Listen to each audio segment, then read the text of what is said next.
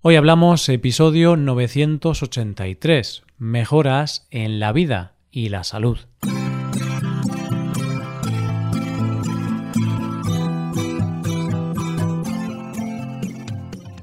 Bienvenido a Hoy Hablamos, el podcast para aprender español cada día. Ya lo sabes, publicamos nuestro podcast de lunes a viernes. Recuerda que puedes ver la transcripción de este episodio y ejercicios y explicaciones en nuestra web para ver ese contenido tienes que ser suscriptor premium. Hazte suscriptor premium en hoyhablamos.com.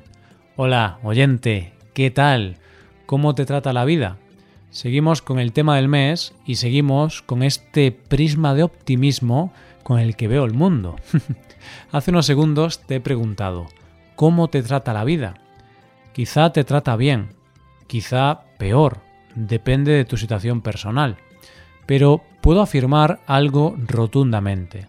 Es muy probable que la vida te trate mejor a ti que a alguien que vivió en el 1900 en condiciones similares. Hoy hablamos de los avances en la vida y la salud.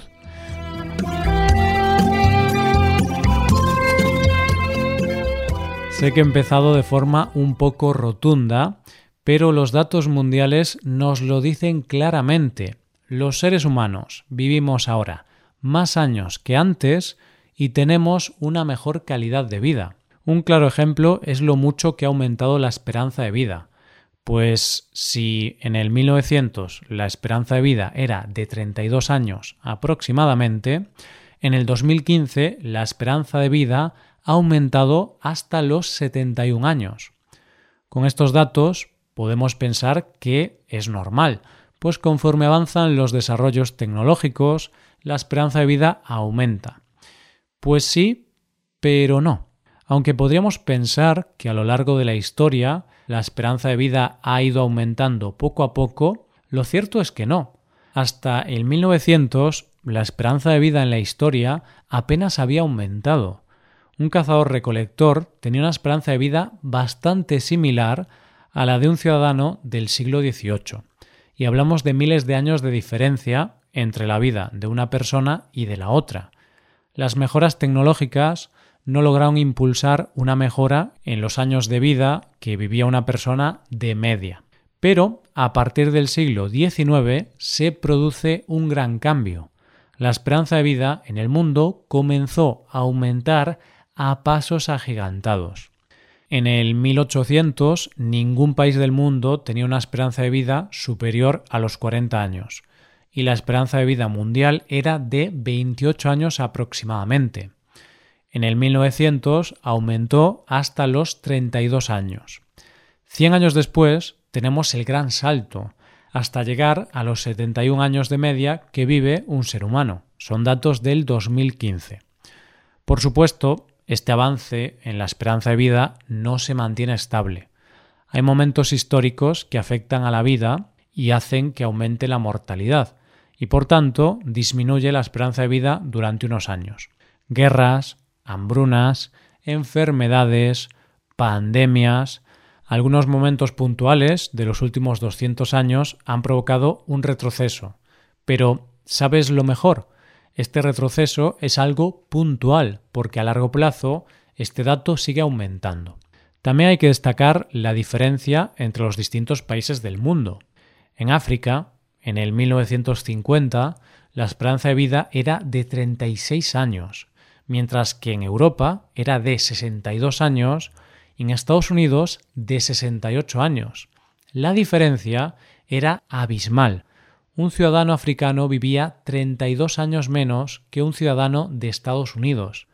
Aunque la diferencia sigue presente, se ha reducido bastante, y en el continente africano tenemos datos esperanzadores.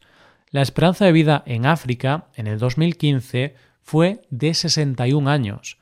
Tan solo 65 años después, un africano medio vive 25 años más. En algún país este avance es sorprendente. China es un ejemplo de desarrollo socioeconómico increíble. Un ciudadano chino vivía de media 43 años en el 1950. En el 2015 este dato era de 75,9 años. Hasta ahora he hablado de la esperanza de vida, es decir, el tiempo que espera vivir una persona de promedio. Pero para vivir, primero hay que nacer y crecer. Y en relación a esto hay un dato mucho más triste, por decirlo de alguna forma. Este sería el dato de la mortalidad infantil. Aunque la muerte siempre es dolorosa y triste, la muerte de un niño es bastante más triste. La mortalidad infantil se ha reducido mucho en el mundo, pero para ser más ilustrativos, vamos a ver algunos datos de los países donde este problema es más grave. Para eso tenemos que irnos a África. En África subsahariana, el índice de mortalidad infantil ha caído desde aproximadamente uno de cada cuatro en la década de 1960 hasta menos de uno de cada diez en 2015. Es decir, en los 60 era de un 25% y actualmente se ha reducido hasta el 10%. Y para que un niño nazca necesitamos una madre. Correcto. Ahora quizá nos hemos olvidado de ello, pero en el pasado dar a luz era una actividad bastante arriesgada, pues muchas eran las madres que fallecían durante el parto. Hoy en día, en los países desarrollados, no pensamos en riesgo cuando pensamos en un parto. Podemos pensar en dolor, esfuerzo y muchas cosas más, pero no en riesgo. Tener un hijo es algo bonito. No siempre ha sido así. Y para muestra, un botón. En el 1900, para una mujer europea, era bastante peligroso estar embarazada, pues aproximadamente el 1% de las mujeres fallecían durante el parto. Hoy en día ese peligro es casi inexistente, pues el porcentaje es del 0,004%. Bien, sí, vivimos más años que antes, pero vivimos ahora mejor que antes. Una persona de 80 años tiene una calidad de vida a nivel físico o mental mejor que una persona del pasado. Pues parece ser que sí. Un estudio bastante interesante al respecto calculó el vigor de las personas y las mejorías de la calidad de vida durante los últimos años de vida.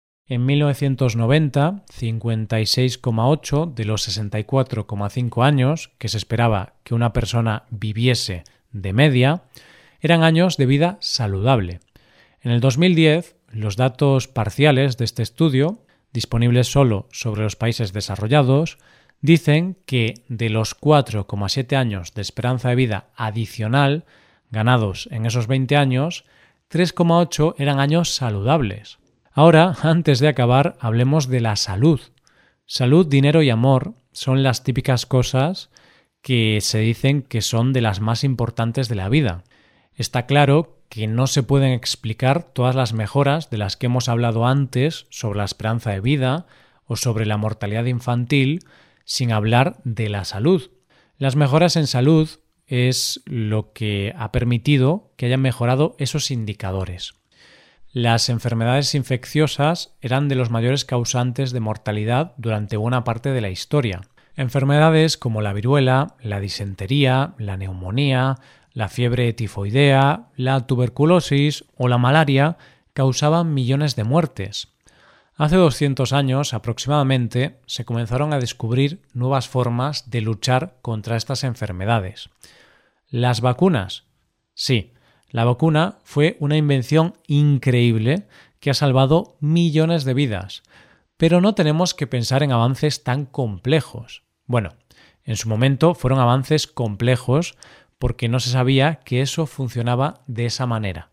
Por ejemplo, las mejoras de higiene, como el lavado de manos, o las mejoras en el sistema de alcantarillado para tener agua completamente potable. Aunque ahora sabemos que beber agua no potable es peligroso y podemos contraer muchas enfermedades, en el pasado no se sabía esto. Lo que hoy para nosotros es agua no potable, en el pasado era agua no se distinguía apenas entre agua potable o no potable. En este aspecto podemos hablar de Jon Snow. Y no, no estoy hablando de Jon Snow, el personaje de Juego de Tronos. estoy hablando de Jon Snow, uno de los primeros epidemiólogos de la historia. Tranquilos, yo tampoco lo conocía hasta que leí el libro del que estoy sacando estos datos. Bueno, pues este señor del siglo XIX detectó que los londinenses que contraían el cólera tomaban agua de una tubería cercana a otra tubería de aguas residuales. Gracias a esto se pudo detectar una de las causas de la propagación del cólera y se pudo mejorar el alcantarillado para evitar el avance de esta enfermedad. Esto supuso miles de vidas salvadas. La cloración del agua también es una innovación que ha salvado millones de vidas y ha ayudado a aumentar la esperanza de vida de la población. Se calcula que desde 1919 se han salvado 177 millones de vidas gracias a este avance en salud pública. Podemos hablar también de la penicilina, diferentes vacunas y otros muchos avances que han hecho de este mundo un mundo mucho más seguro para sus habitantes. Dicho esto, yo me hago varias preguntas y también lanzo estas preguntas a la audiencia. Las personas que vivieron durante los años 30 o 40 alguna vez se llegaron a imaginar que alcanzaríamos estos avances. No lo sé, pero no creo que la gente pensase que fueran posibles unos avances tan grandes.